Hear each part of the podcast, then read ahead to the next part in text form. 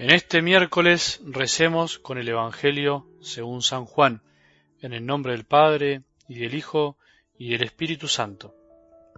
En aquel tiempo Jesús dijo a sus discípulos, Todavía tengo muchas cosas que decirles, pero ustedes no las pueden comprender ahora.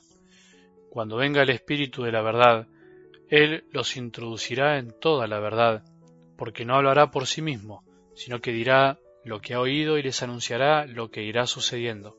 Él me glorificará porque recibirá de lo mío y se lo anunciará a ustedes. Todo lo que es del Padre es mío. Por eso les digo, recibirá de lo mío y se lo anunciará a ustedes.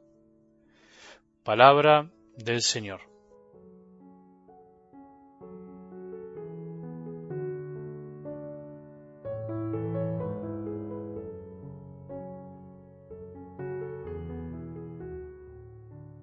Hoy más que nunca la palabra mandato genera bastante rechazo, tanto en el mundo religioso como fuera de él. Parece que hablar de mandatos es hablar de una libertad esclavizada, por decirlo de alguna manera, que no estamos para que nos manden nada, al contrario, no queremos que nos manden cosas. Dios es demasiado bueno como para andar mandando, dicen algunos. Además, finalmente son cosas que parece que no podemos cumplir. Este parece ser el pensamiento de fondo de algunos fuera de la iglesia, pero también dentro de la iglesia, de cristianos que jamás piensan en un Dios que exige, sino en un Dios que simplemente ama sin pedir nada a cambio. Incluso el mundo se burla de nosotros, se burla de los mandatos de, de Dios, de la iglesia. No los acepta, los rechaza y no pretende nada de nosotros. Sin embargo, y lo más gracioso es que el mundo se crea sus propios mandamientos que tarde o temprano terminan esclavizando realmente y lo que los mandamientos de Dios desean de nosotros es justamente lo contrario, liberarnos. Espero que comprendas lo que quiero decir. Cuando el hombre rechaza los mandamientos de Dios, en el fondo rechaza a Dios, y rechazando a Dios, se rechaza a sí mismo, ya que lo que Dios manda es que nos amemos los unos a los otros, así de sencillo, así de duro, así de lindo al mismo tiempo. Jesús lo decía el domingo, este es mi mandamiento, ámense los unos a los otros como yo los he amado. No hay amor más grande que dar la vida por los amigos. El mandato de Jesús es dulce, es amoroso, no es autoritario, no es esclavizante. Jesús resume toda la ley de Dios en un gran mandamiento que nos llena el corazón de vida y de deseos de amar para ser verdaderamente libres. Dios quiera que podamos comprenderlo así y enseñarlo así siempre a tus hijos, a los que más amás, a los que te toca tener a tu cargo. No hay que tenerle miedo a la palabra mandamiento, solo hay que entenderla y usarla bien. Puede ser que esté un poco desgastada, mal usada, pero el mal uso no debe quitar el uso, como se dice. Jesús manda el amor, no pide otra cosa, pero porque Él nos amó primero y nos ama siempre, incondicionalmente. ¿No te da deseos de amar pensarlo así? ¿No te da fuerzas para amar el saberte siempre amado y sostenido? Él nos pide que seamos fieles a nuestra esencia más profunda, solo eso. Algo del Evangelio de hoy nos vuelve a enseñar que se aprende de a poco, en las cosas de la vida y en las cosas del espíritu, en las de afuera y en las de adentro. No hay otro camino, el paso a paso. En el camino del amor debemos aprender día a día, debemos dejarnos conducir minuto a minuto, no mirando tanto atrás, no mirando por el espejo retrovisor, sino mirando para adelante, por el parabrisas del vehículo, como tomando una imagen.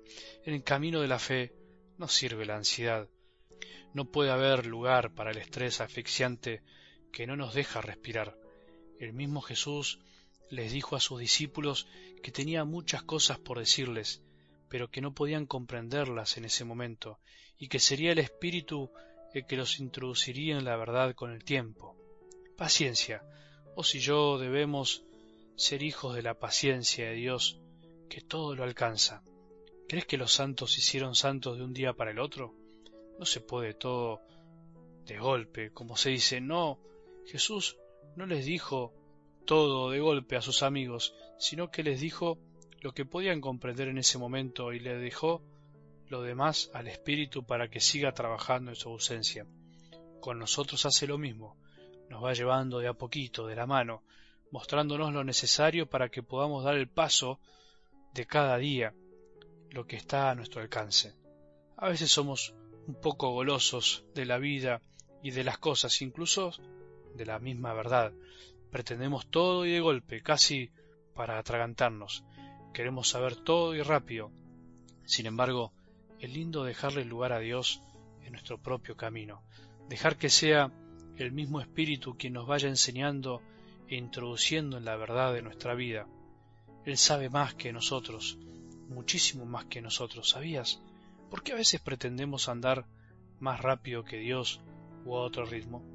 Si supiéramos la verdad de nuestra vida en un instante, no nos daría el corazón. Por eso Él nos va introduciendo a su modo, a su manera, a su tiempo.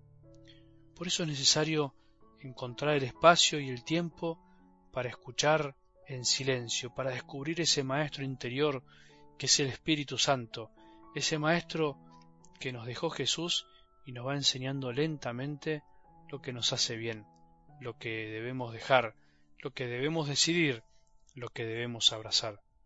Por eso es necesario que nos hagamos tiempo y nos quedemos solos, porque sin soledad fecunda ese maestro interior habla, pero no es escuchado, habla, pero no sirve para nada, ya no sabe qué hacer con nosotros.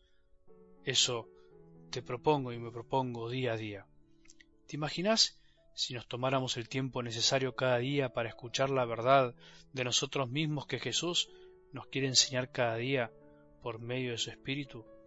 ¿Te imaginas? Empecemos a probarlo.